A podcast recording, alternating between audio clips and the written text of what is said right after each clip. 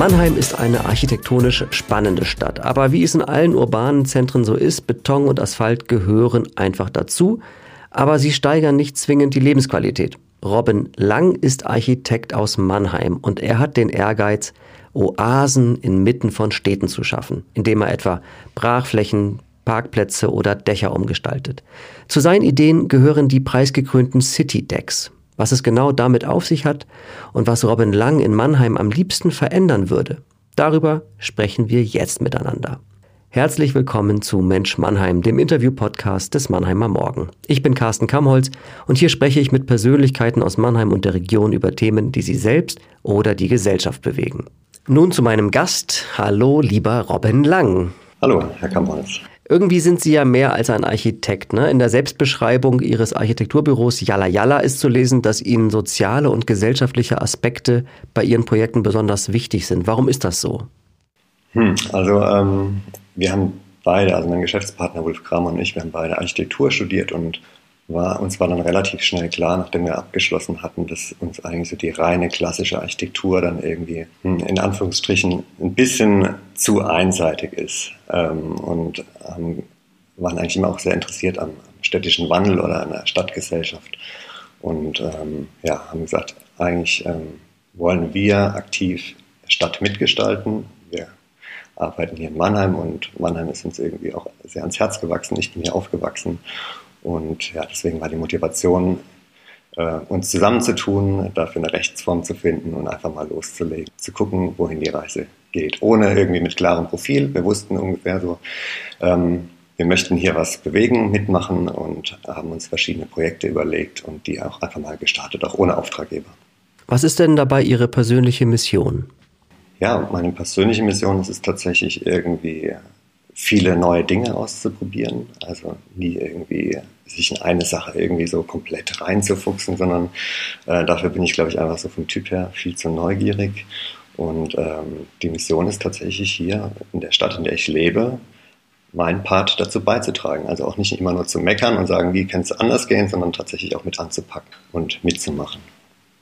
Sie hätten ja sich eigentlich auch von der Stadt als Architekt anstellen können. Dann hätten Sie als Stadtangestellter automatisch sehr viel mehr Einfluss auf den öffentlichen Raum. Warum kam das denn nicht in Frage? Äh, das kam nie in Frage. Also ähm, uns ging es immer darum, relativ agil zu agieren und irgendwie auch ähm, ja auch nicht in einem angestellten Korsett irgendwie gefangen zu sein, in Anführungsstrichen, sondern tatsächlich uns relativ frei zu bewegen zu können und eigentlich auch einen Rahmen zu schaffen, in dem wir einfach viele unterschiedliche Sachen machen können. Und das geht dann tatsächlich eigentlich, würde ich sagen, fast auch nur im, im selbstständigen Dasein. Dann müssen Sie uns jetzt aber auch erklären, warum Ihre Firma Yalla Yalla heißt. Ähm, ja, Yalla Yalla ist arabisch und heißt äh, auf geht's, los geht's. Und das steht oder stand sinnbildlich eigentlich so für die Herangehensweise, wie wir an unsere Projekte äh, rangegangen sind. Also wir hatten immer eine Idee, die im Raum stand, ähm, mit oder ohne Auftraggeber. Manchmal sind wir dann auch mit der Idee an potenzielle Auftraggeber herangetreten und haben gesagt, hey, also wir haben das und das vor und so haben, sollen wir das nicht irgendwie gemeinsam machen? Und äh, ja, und somit hatten wir eigentlich so unseren Weg geschaffen, irgendwie uns erstmal selbst zu beschäftigen ähm, und ähm, ja, schöne Projekte irgendwie auf den Weg zu bekommen. Also meistens war es dann waren es temporäre Projekte im öffentlichen Raum und ähm, ja, uns ging es dann immer darum, Impulse zu setzen. Also was kann denn hier eigentlich alles passieren, ähm, wenn man die Wahrnehmung ändert? Also wenn man jetzt auch hier mit, mit der kleinen baulichen Interaktion ähm, reingeht. Und eine von diesen besonderen Ideen sind diese sogenannten City Decks. Das sind modulare Baukastensysteme, die mit Holz und mit Bepflanzungen wie so klitzekleine Parks aussehen. Wie kamen Sie denn auf diese Idee? Also die Idee stammt nicht von uns. Die ist ähm, schon ein paar Jahre alt. Die kommt ursprünglich aus San Francisco. Das ist eine Bewegung. Ähm, hier gibt es den Parking Day, den es ja mittlerweile international gibt, auch in Mannheim seit ein paar Jahren.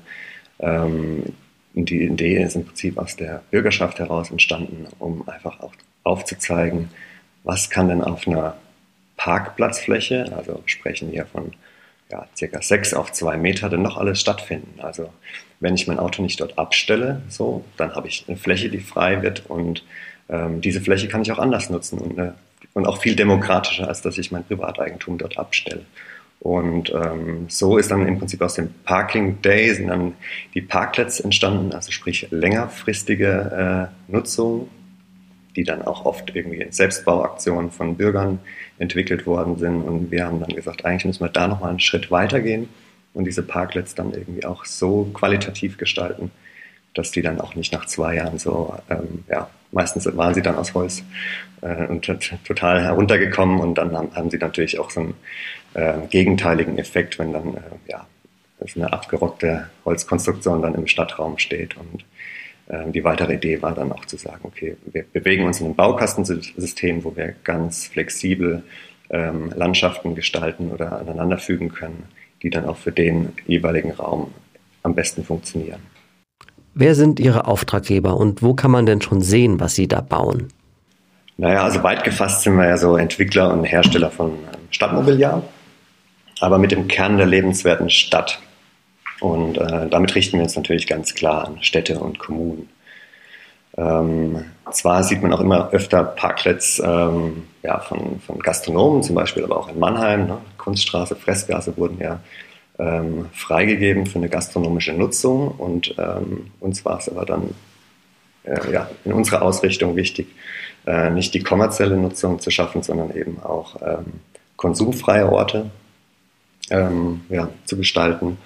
Und ähm, ja, jetzt ist es so, dass wir seit einem Jahr am Start sind und ja, im letzten Jahr, wir haben uns kurz vor Corona gegründet und ähm, ja, und unser erster Auftrag war tatsächlich ein großer für, die, ähm, für den Verkehrsverbund Rhein-Sieg, also in Köln. Und da hatten wir die Aufgabe, 450 Meter Straße ähm, zu konzeptionieren mit Aufenthaltsflächen, Miniparks, Radständer, Radreparaturstationen, Infosäulen etc.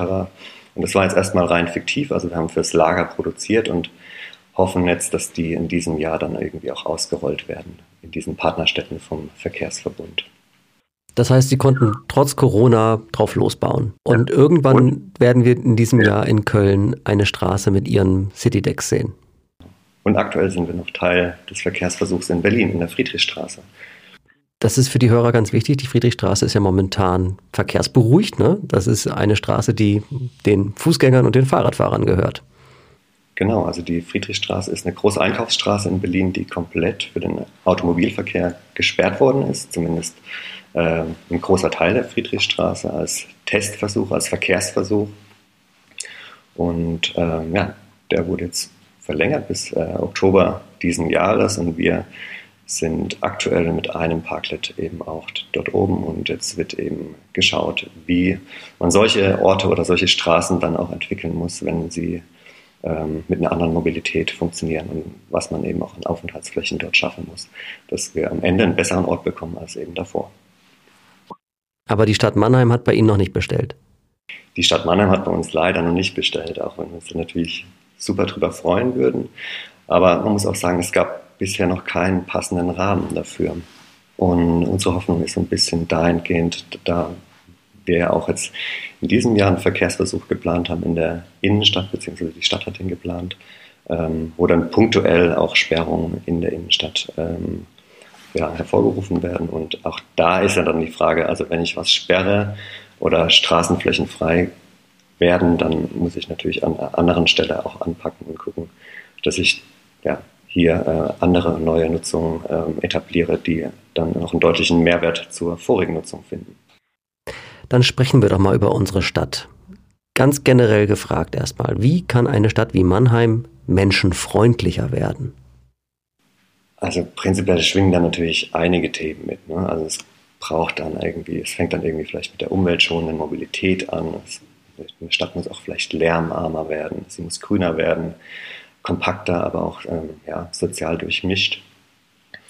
Und ähm, ja, was den öffentlichen Raum angeht, da glauben wir, dass wir vielfältige Angebote brauchen für Flächen, die, ja, in denen man sich bewegen kann, erholen, kommunizieren, aber auch eben Grünflächen. Und da hat Mannheim noch einen Weg zu gehen? Ich glaube, da hat Mannheim noch ein paar Wege zu gehen. Also ähm, gerade was das Thema Grünflächen angeht, gerade was das Thema Verkehr angeht. Ähm, da ja, schwingt immer noch so ein bisschen das Dogma der autogerechten Stadt über uns. Wo sind denn die Schandflecken dieser Stadt und wo sind denn auch die Highlights? Wir wollen ja fair bleiben. Ähm, ich glaube, die Schandflecken sind irgendwie auch ganz klar zu erkennen. Das sind dann irgendwie so die, die Verkehrskonstrukte gerade Richtung Ludwigshafen, also die Borelli-Nudeln, glaube ich, heißen sie, äh, die Auffahrt zur Brücke Richtung Ludwigshafen, ähm, wo man einfach sieht, was für einen Platzanteil dann auch so eine Verkehrsinfrastruktur in der Stadt einnimmt und was für Flächen damit dann irgendwie auch ähm, ja, äh, ja, darunter fallen. Und ähm, ja, die potenziellen Flächen oder die jetzt irgendwie ja, für mich gut sind, das sind eigentlich alle Flächen, die auch äh, in direkter Wasserlage äh, angesiedelt sind. Über das Wasser würde ich gleich mal mit Ihnen sprechen wollen. Gibt es denn Gebäude, die Sie hier gerne abreißen würden? Ich weiß es nicht. Also ich glaube, ich gehe nie durch die Stadt und habe so das Bedürfnis, jetzt ein Gebäude abzureißen.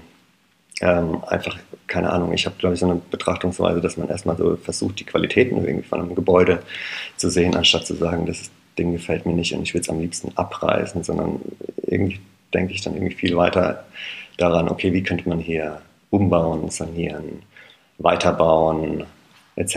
Ne? Natürlich ist es dann in der Realität oftmals eben auch nicht wirtschaftlich darstellbar, aber so vom Gedankengang her ist es nie so, dass man sagt, okay, ähm, nee, gefällt mir nicht, muss abgerissen werden. Sie haben ja gesagt, es ist noch erkennbar an dieser Stadt, dass sie als Autostadt konzipiert worden ist oder sich auch weiterentwickelt hat als solche. Eine Mannheimer Innenstadt ohne Autos, ist das Ihr Ziel? Nee, ist nicht mein Ziel. Also man sagt natürlich, man redet immer von der autofreien Stadt. Das klingt natürlich immer erstmal sehr radikal und polarisierend vielleicht auch.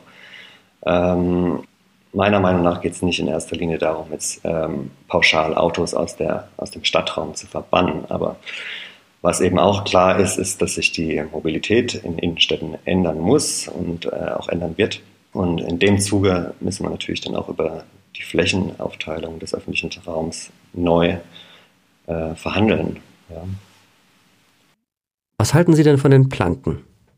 Hm, also für mich waren die Planken eigentlich nie so wirklich spannend. Das liegt aber vielleicht auch einfach so aus dem Grund, dass ich vielleicht auch nicht so der Shopping-Typ bin.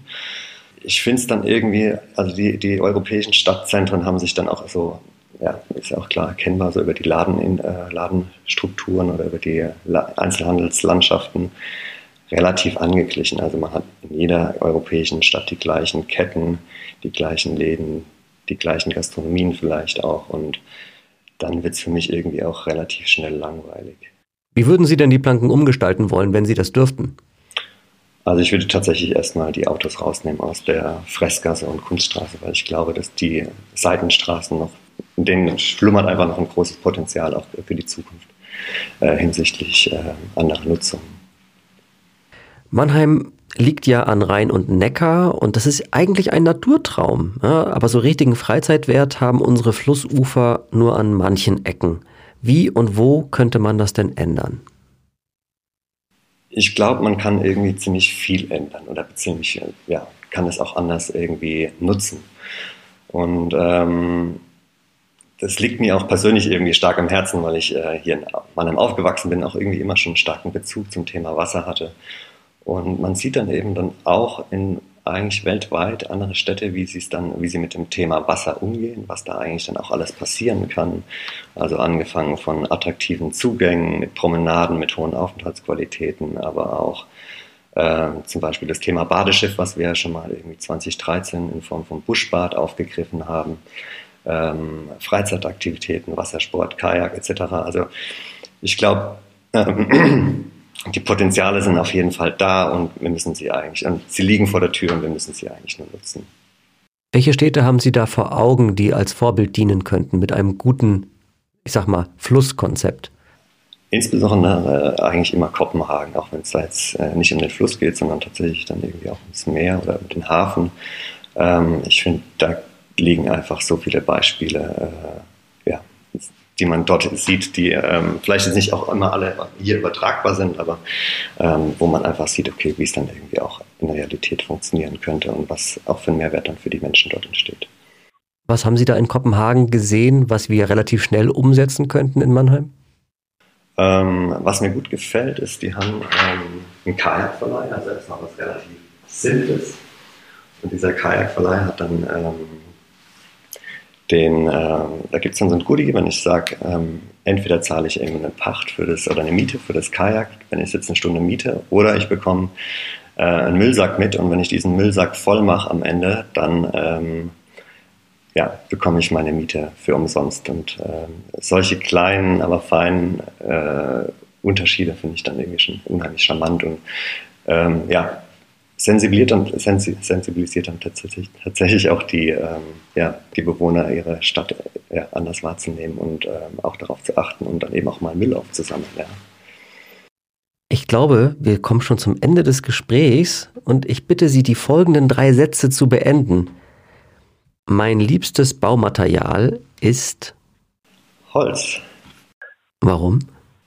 Weil es ein natürlicher Rohstoff ist, der ähm, unheimlich vielseitig funktioniert und äh, ich glaube, es ist dann tatsächlich auch der, der Baustoff der Zukunft oder einer der großen Baustoffe der Zukunft. Und welches Holz? Die pfälzische Edelkastanie. Mein Traumhaus sieht folgendermaßen aus. Mein Traumhaus sieht ähm, so aus, dass es, glaube ich, in der Innenstadt ist und am liebsten auf einem Dach aufgesetzt, also Thema Nachverdichtung. Ähm, weil ich, nee, aber ich glaube, eine Dachterrasse wäre schon was, was Gutes. Und jetzt kommst. Wenn ich Bundesbauminister wäre, würde ich? Würde ich, glaube ich, die Städte lebenswerter gestalten und ähm, ja, eigentlich alle Punkte dazu anfassen wollen, die damit schwingen. Herzlichen Dank für dieses Gespräch, lieber Robin Lang.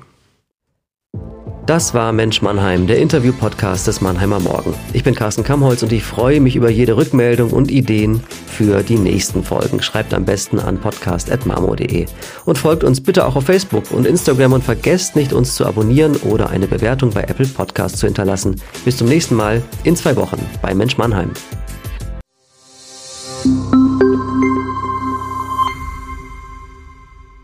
Ein Podcast des Mannheimer Morgen. Produziert von Julia Wadle.